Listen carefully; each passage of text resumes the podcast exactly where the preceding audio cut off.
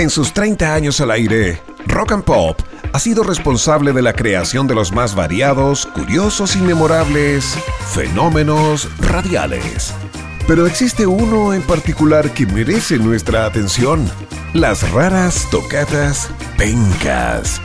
Si no sabes de qué estamos hablando, fuiste fan, las cantaste o simplemente las escuchaste en su momento, en este arqueológico podcast te contaremos el detalle de su historia en la voz de sus protagonistas. Esto es Inside de Raras Tocatas Pencas con Patricio Cuevas en Rock and Pop 30. Hola, mi nombre es Pato Cuevas y este es el episodio 2 de la historia oficial y extraoficial de las raras tocatas pencas. Yo llegué en noviembre de 1998 a la Rock and Pop, había formado parte de otros grupos de trabajo, claro, pero este hueveo, así de absurdo, yo nunca lo vi antes. Era habitual, era parte del, día a día el estar eh, cambiando la letra a las canciones o entrando cantando una canción determinada. Eh, no sé, por ejemplo, alguien entraba a un estudio y decía, hola, llegué. Y el otro le decía, ¿quién es? Soy yo, o que vienes a grabar. Eh, entonces ya era frecuente que se hicieran esas tonteras. Así que yo feliz que, me dijeron, yo me acoplé al hueveo. Y esto duró mucho tiempo. Y era parte del trabajo, y era divertido, y te hacía pasar las horas. Pero hay un antecedente formal directo de cómo después se fabricaron las raras tocatas pencas como un contenido de la radio. Eso fue después. Pero antes, antes de que yo llegara, en 1998, existió cultura y turismo. O más bien, y turismo. Eh, y recuerdo que eso como se en algún momento con, el paso de los años se coronó con, que Rubén Cartagena, que eh, era nuestro postproductor, transformó un jingle de Gabriel Valdés, que era candidato al Senado, me acuerdo, con una base de una canción que si no recuerdo mal era de Marilyn Manson, esta vendría a ser la primera vez que el hueveo de pasillo se convertía en una pieza de audio. El año 99 también, 98 por ahí, eh, Rubén Cartagena había hecho el turiturismo, que también tiene que ver con un poco este concepto de las raras tocatas penca, que fue agarrar una locución de un senador, si no me equivoco, era Gabriel Valdés. Gabriel Valdés, que tenía un discurso se grababa un aviso en la radio. Un aviso, sí, que era para la campaña política. Entonces había un discurso. Y don Gabriel Valdés fue a grabar su frase. Y bueno, lo tuvo que grabar varias veces porque, eh, digamos, no le salía tan, tan fácilmente. Y quedó con las grabaciones y jugando ahí eh, turismo, cultura y turismo, como que marcaba mucho esa parte y, era por Osorno, era senador por Osorno, me acuerdo. Entonces, la cultura de turismo. Y él como que empezó a jugar eh, con, con los trozos y, e, e inventó esta... Y el pelado Rubén, entre que armó la frase de campaña y este peluceo, generó un momento fundamental en esta historia. Y Rubén Cartagena, que era un sonista muy, con mucha experiencia, muy, muy capo, eh, estaba, eh, y probablemente él contó esta historia, estaba mm, eh, grabando una frase de campaña, una propaganda electoral. Es decir, siempre detrás del trabajo, después venía el hueveo. No sé en qué momento Rubén se le ocurre y, tiene esa visión de cachar que decía eh, hemos progresado al país en cultura y turismo. Y agarra el turismo y turismo y lo empieza a repetir, a generar un loop que se llama pero al queda al ritmo del entonces puso el, toda la intro de Marilyn Manson y queda muy divertido que estaba hablando Gabriel Valdés y decía cultura y turismo, turismo, turismo, turismo. Y esto era pleno 1998, cuando la digitalización estaba recién entrando en la producción de las radios. Entonces el software de audio era algo relativamente nuevo. Tampoco era tan nuevo, pero era relativamente nuevo. Por lo tanto, eh, utilizarlo de esta manera, eh, creativamente, no era tan, tan común. Entonces, en medio de las exigentes y precisas indicaciones de trabajo, siempre surgió el huevo. Para el cultura y turismo, teníamos que agarrar discursos de ciertos candidatos para armar un aviso comercial que tenía un, remate con un locutor y con una musiquita y todo eso, que eran de la DC, por supuesto. Entonces, a mí me tocó don Gabriel Valdés. Y escuchándolo así medio lateado, estamos hablando esto después de las 7 de la tarde, cuando uno ya se quiere ir para la casa y todo eso. Bueno, escuchando un poco lateado eso, me doy cuenta que este señor hablaba con cierto ritmo. Y, y me da risa. Entonces lo primero que le puse, me acuerdo, fue Personal Jesus de The Depeche Mode y, y, no queda tan bien. Y cuando, cuando lo hice calzar con, con The Beautiful People, era, llegaba a ser divertido. Por el, concepto de la canción, por, por todo, por, por la seriedad del, del, discurso, en fin. Eh, y me acuerdo que se lo fui a mostrar a uno de los compañeros de, radio y le dije, pero esto es entre tú y yo, porque estamos agarrando para el hueveo a un personaje, un don personaje de la EC. Entonces, puta, estaba muerto la risa. Eh, después voy a ver, después seguí trabajando en lo mío y voy de nuevo donde mi compañero a ver cómo iba y veo que está con otros personajes de la radio, creo que estaba con Marcelo Zúñiga, muertos de la risa, escuchando a todo lo que hay, yo muerto de vergüenza. Convengamos que Gabriel Valdés entonces era uno de los políticos más importantes del momento, un personero respetadísimo de la ADC, era don Gabriel Valdés. Nada menos, o sea, un personaje súper importante en la historia política de Chile. O sea, yo lo que me acuerdo cuando la escuché, porque ni siquiera sabía en el momento que, que, que la estaban haciendo, digamos, como que, bueno, evidentemente me dio mucha risa, la encontré creativamente muy bien hecha, o sea, digo, técnicamente muy bien hecha, porque tenía era un, era un sampler, así derechamente que estaba puesto al ritmo de la canción. Y claro, imaginarse un político con la base musical de Marilyn Manson era... Incorrecto. Totalmente. Eh, y en esos tiempos pareciera que, que, era como mucho, como que llamaba mucho más la atención, algo así, digamos. Era. Eh, al menos en la radio eso no pasaba. Entonces.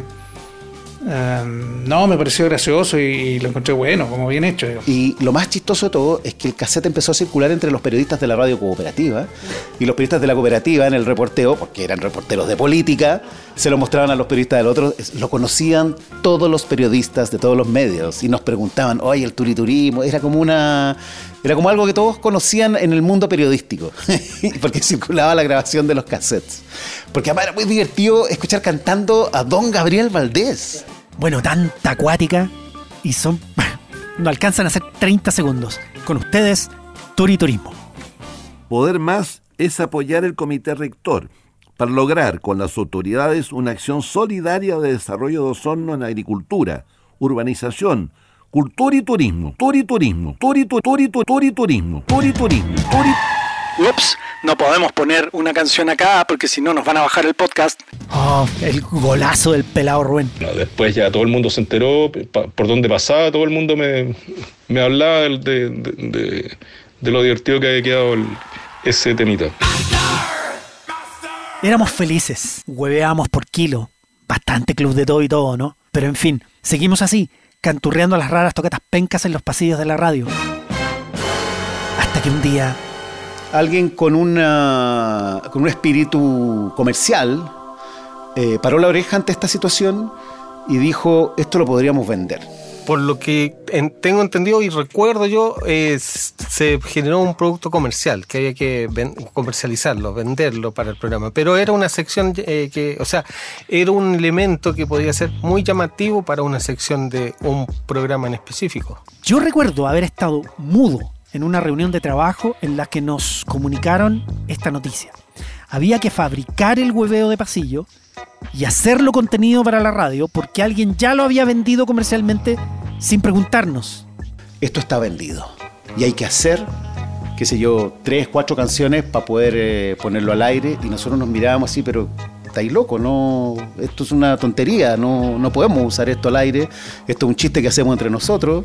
No, yo, yo particularmente estaba muy, no sé si indignado es la palabra, pero como contrariado, porque no, no, no me parecía que, que, tuviéramos que trasladar algo que ocurría en la intimidad del, del equipo de trabajo que yo encontraba, a mí me divertía hacer, pero yo no tendría por qué pensar que iba a ser divertido para otras personas, eh, al aire. No sabíamos cómo enfrentar esto, no teníamos metodología, lo único de lo cual vagamente ni nos acordamos entonces era el turiturismo. ¿Cómo podíamos armarlas entonces? Además, alguien había vendido el contenido sin consultarnos No. Fue una cosa forzada porque se vendió. Alguien lo escuchó y con un sentido oportunista, así como un productor musical. Así yo me sí, como, un productor musical que dice, oye, esto puede vender. Fue y hizo una gestión comercial y le vendió a un cliente, qué sé yo, unas canciones divertidas con letras raras. Y nosotros además nos dedicamos a otra cosa, pues hacíamos programas, yo tenía que preparar entrevistas, estábamos en, nuestras funciones y resulta que de repente teníamos que hacer canciones para eh, eh, las raras tocatas penca. Pero como pasa en cualquier pega, hay cosas que no te gustan y tienes que hacer por obligación, ¿o no? Así se sintió esto, de verdad, que era una obligación, un cacho, un soberano cacho, un vacunazo. Pero apechugamos, no quedaba otra. Y ahí me acuerdo que Patricio Cuevas, y, y quien habla, eh, con un sentido de responsabilidad histórico, tuvimos que ir al estudio y con Julito Rojas, que era un buen aliado para este tipo de cosas, medio a la mala, a regañadientes, hicimos la primera canción que era Somos Tontos. Basada en Somos tontos no pesados de los tres. Y era mala, weón. Era muy mala. ¿Cómo te va, Milton? Hola, Mauricio. ¿Cómo, estáis? Muy bien. Oye, ¿te puedo hacer un... Eh, eh, eh. Esto es un podcast y como las raras tocatas pencas utilizan material con reserva fonográfica de derechos, no podemos tocar las canciones. Pero si tú quieres escuchar la versión de esta historia, tienes que ir a rockandpop.cl y ahí vienen las raras tocatas pencas completas. O también puedes ir a nuestro playlist donde está ahí listada cada una de las grandes raras tocatas pencas, las más famosas, las más queridas por todas y todos. ¡Super Bueno, la verdad es que, claro, se empezaron a salir y yo creo que en un, poco tiempo, no sé, habrá sido una o dos semanas, ya se, produjo que eran como un hit, como, como la novedad y eran muy divertidas, le gustaba mucho a la gente. Y claro, salió, sa- salieron del programa de la mañana de la grúa y empezaron a sonar en este en estos otros programas porque a todos les llamaba la atención y querían hacer sonar y querían mostrar lo que se había hecho en la radio a causa, o sea, a raíz de que era muy divertida, muy entretenida, novedoso, algo diferente. Yo no sé, ah, Julito es muy generoso. Lo que yo me acuerdo es que eran bien fomes al comienzo. O a lo mejor siento el peso de haber tenido que haberlas hecho por obligación. Bueno, además, lo bueno por un lado era que salían bien temprano en el programa La Grúa, que iba entre las 6.30 de la mañana y las 9. Yo conducía ese programa. Las primeras salían de forma espontánea, eh, muy probablemente en la grúa. Eh, y, y- y- y no sé si salen, ahí ya no recuerdo si salían con una presentación tuya o de Pablo especial o llegaba y se pegaba a, otra canción y, y se hacía pasar como, como un tema más, digamos. Pero creo que cuando, cuando se identifican como raras tocatas penca, porque me da la impresión que las primeras no, no teníamos ese concepto así como asociado al- al, a, la- a las canciones mismas, creo que ahí se empiezan a hacer notar, digamos. Yo quisiera hacer una advertencia. Ustedes pueden notar que acá pasa algo común a las voces que conversaron con nosotros para este podcast. Nadie se acuerda mucho de esta primera etapa obligatoria. La enterramos en la conciencia como el peor de los traumas. Entonces la imprecisión del tiempo, la secuencia de las raras tocatas pencas es de una altísima imprecisión. Sepan disculpar de acá en adelante. Pero lo que puedo sostener con seguridad es lo siguiente. Las primeras sí eran muy pobres, muy fomes. No tenían gracia, ni se acercaban al elegante arte colectivo del hueveo de la sala de prensa de Rock and Pop que fue descrito por nuestros compañeros en estos audios. Pero, como en todo orden de cosas, el oficio se fue puliendo. Y fuimos encontrando un método y una forma para mejorar esos bodrios que salieron al comienzo. Comenzaron a tener gracia y a tener cosas chistosas de verdad. Empezamos a conseguir bases de canciones para poder cambiarles la letra intencionalmente. Y recobramos un poco la alegría también. Alegría que se traspasó a las composiciones, o más bien a las alteraciones posteriores de canciones. Hasta que le dimos el palo al gato con una. Escuchas. Raras. Tocatas. Penca.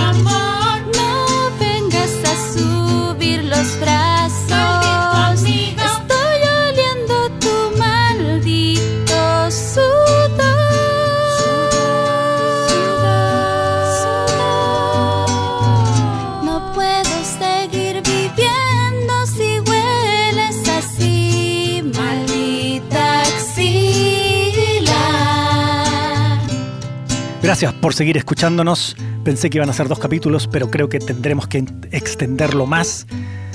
Así que escucha el siguiente episodio con más sobre la historia de las raras tocatas pencas de la rock and pop. Acabas de escuchar una parte de la historia de Las raras tocatas pencas, uno de los hitos más particulares, curiosos y memorables nacidos en los 30 años al aire de la rock and pop. Te invitamos a seguir profundizando en este fenómeno radial en el próximo episodio de este arqueológico podcast titulado Inside de raras tocatas pencas con Patricio Cuevas en Rock and Pop 30. Guión, entrevistas e idea original Patricio Cuevas. Postproducción Julio Rojas. Podcast ideado y realizado por el aniversario número 30 de Radio Rock and Pop, Chile.